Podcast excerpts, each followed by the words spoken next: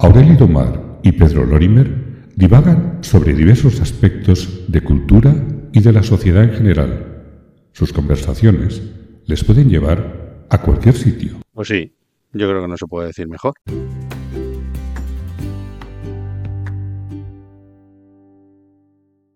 Estaba yo el otro día escuchando un podcast y pensaba, ¿qué es un podcast?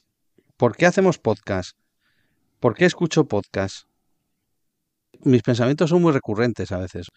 Yo, por ejemplo, he escuchado radio toda mi vida. ¿Qué me parece que son los podcasts? Como la radio, pero hecha por cualquiera. Por ejemplo, por nosotros. Ya no es cuestión de Gabilondo, tal, José María García, el otro, ¿no? No sé qué.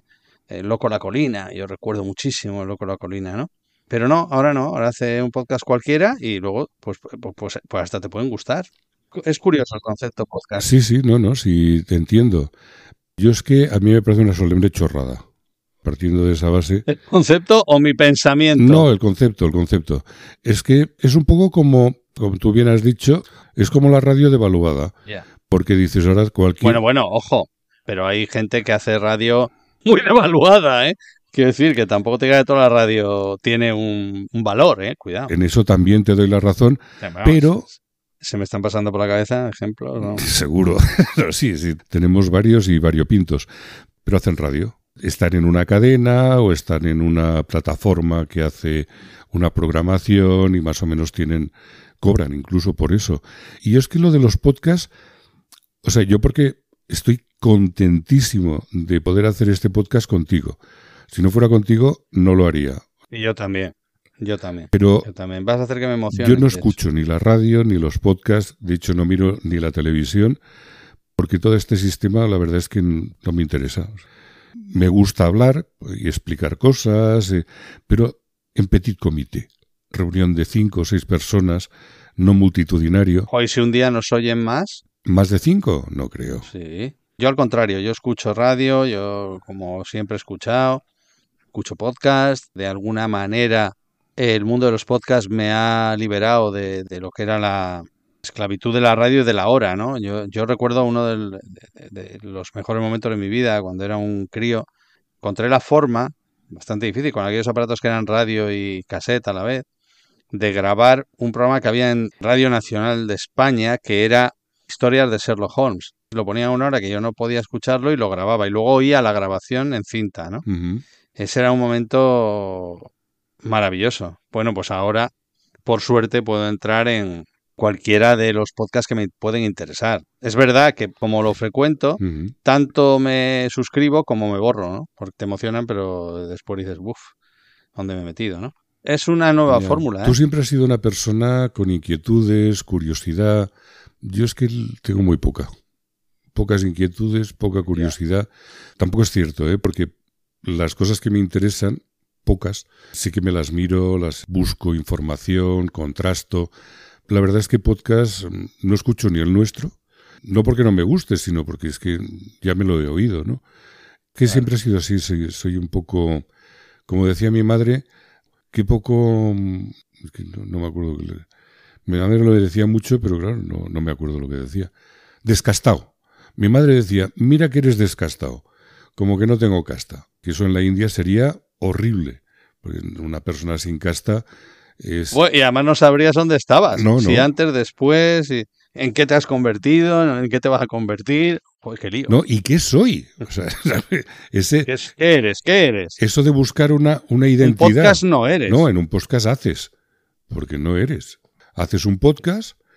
Tengo que reconocer que me han dicho, porque yo siempre hablo de referencias en este tipo de cosas que no conozco de forma directa, me han dicho que hay podcasts muy buenos. Y bueno, tú me parece que me has comentado más de uno. Hombre, yo escucho algunos. Ya, ya, pues por eso. Pero yo no, yo es que no tengo curiosidad, no tengo. Sí, sí, yo escucho algunos que me encantan. En este aspecto ¿no? tengo ningún tipo de inquietud. Y la verdad es que me costó mucho aceptar el, hacer el podcast. Lo que pasa es que en el fondo, como me gusta la radio, me gusta hacer radio. Es lo mismo que, que el deporte. A mí ver deporte por televisión no me gusta, ni en televisión ni en directo. Me gusta más en televisión que... Ah, eso te iba a decir. No te voy a decir que tú en directo tampoco. No, no, no, ¿eh? que va, que va. Pero es lo mismo, o sea, me gusta hacer radio o me gusta, pues eso, hacer el podcast, pero no me gusta ni consumir radio ni consumir podcast, porque me aburre. Pero es lo mismo que me pasa con el deporte. O sea, me gusta practicar deporte cuando lo practicaba, pero no me gusta ni verlo, ni. No, ni que me expliquen historias del deporte, porque me aburre. Entonces no, no me interesa. No sé, yo soy más de hacer que no de contemplar. Ya. O sea, soy activo más que pasivo. Ya, ya, ya. O pasivo delante de la actividad o activo delante de la pasividad. No lo sé. No lo sé. ¿Y tú por qué haces el podcast? Yo porque no tengo criterio. O sea, soy una persona sin criterio. Pero fundamentalmente, si tengo que contestarte rápido a esto, porque, porque bueno, tú y yo nos conocemos hace mucho, hablamos muchísimo y me encuentro súper a gusto hablando contigo. Entonces, que encima lo podamos transmitir y que haya gente que le interesemos, eso, es, eso es una de las maravillas a las que un ser humano puede aspirar desde mi punto de vista, evidentemente. Pero tú fíjate qué bonito, ¿eh? Una persona sin criterio y una persona sin curiosidad ni ganas. Ya, ya. es que También tengo que decir que, que, los dos somos muy autocríticos, entonces probablemente estemos metiendo unas adjetivaciones injustas y que no se corresponden en realidad con lo que somos. Y por comparación estoy seguro de que no. Si tengo que buscar personas con poca curiosidad o con poca, no sé qué he dicho yo, criterio. Criterio, me encuentro con bastantes que ellas encima piensan que lo tienen, las dos cosas, ¿eh? Que eso es otra osadía de, del pensamiento, ¿no? Pero bueno, pensamiento libre. Sí, sí. Sí, sí. Claro. ¿Sabes a quién me hubiera gustado conocer a mí? A Confucio. También. ¿Ves? Ahí acerté. Sí, sí, a Confucio. ¿Cómo has dicho? Confucio. Confucio. Pues a Confucio. Lo decir rápido, pues si no. Sí, no, yo, es que a mí se me, se me traban. Todo lo que son nombres extranjeros se me traban. ¿Confucio extranjero? Yo pensaba que no. Confucio no creo que sea de Salamanca. De Salamanca no lo sé, pero de Navalmoral de la Mata por ahí, cuidado, ¿eh? O Mora de Ebro. ¿Y Pina de Ebro? Pina de Ebro no la conozco. Cuidado, ¿eh? Qué bonita que es Mora de Ebro. Un día tenemos que hablar de pueblos bonitos de España, porque si vamos al mundo, uff, ya es muy largo, ¿no? Pero de pueblos de España que apenas se nombra. Pues mira, no, no quiero yo poner una pica en Flandes, porque primero no sé lo que es una pica y Flandes me cae lejos. Pero sí lo sabes porque has visto el cuadro de las lanzas, eso, es eso nada más, ¿eh? ¿Un cuadro de lanzas he visto? cuadro de las lanzas. ¿Qué cuadro? De Velázquez, ¿lo has visto? No. La rendición de Breda. Ah, la bendición, no, la rendición. He dicho la rendición, no la bendición, no he dicho. No te inventes lo que yo he dicho. Pero no, creo que no lo he visto yo ese cuadro, ¿eh? O sea, no, no caigo. Pues fíjate, te voy a decir una cosa. ¿Sabes de qué me enteré yo un día en un podcast? No. De que Nerón no quemó Roma. Ahí te lo dejo. ¿Qué dices? Hay muchas cosas que damos por sabidas, pero de repente viene una persona que se ha preocupado de analizarlo o de estudiarlo y te dice esto. Pues claro, esto en una radio igual no se podía decir, porque no lo deja el jefe, porque ya sabes tú que la radio pues eh, tiene detrás unos dueños y el podcast es libre. Claro, y además, fíjate, yo creo que la censura por decir que Roma no la quemó, no la quemó este Nerón, pues imagínate eso, vamos, los, los jefes de cadena dicen, por favor, por favor, que no se hable de Nerón.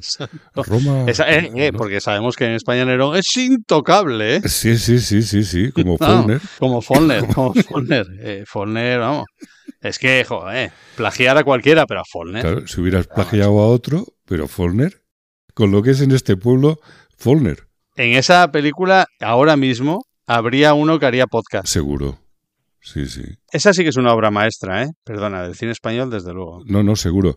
La vi hace poco y la verdad es que hay películas que aguantan bien el paso del tiempo y otras que no tanto. Y esta empieza a estar ya un poquito al límite, creo, ¿eh? Sí, pero yo creo que esa película es producto de un tiempo determinado, ¿eh? No con esto quiero salvarla de lo que estás diciendo, pero yo creo que es que ahora ni siquiera bueno, en fin, no estamos en la sociedad que pueda emitir esa película, sin duda ninguna.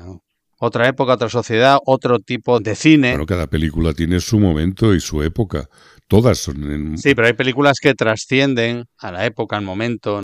Hay películas que son de todo momento, de todo tiempo, aunque quizá esta, ¿no? Bueno, por eso lo digo, por decir así de modo grueso que ha, ha pasado mm. el tiempo por ella. Es que no, no quiero aceptarlo de alguna manera. O sea, ¿Por qué? Pues por otra cosa. Ya.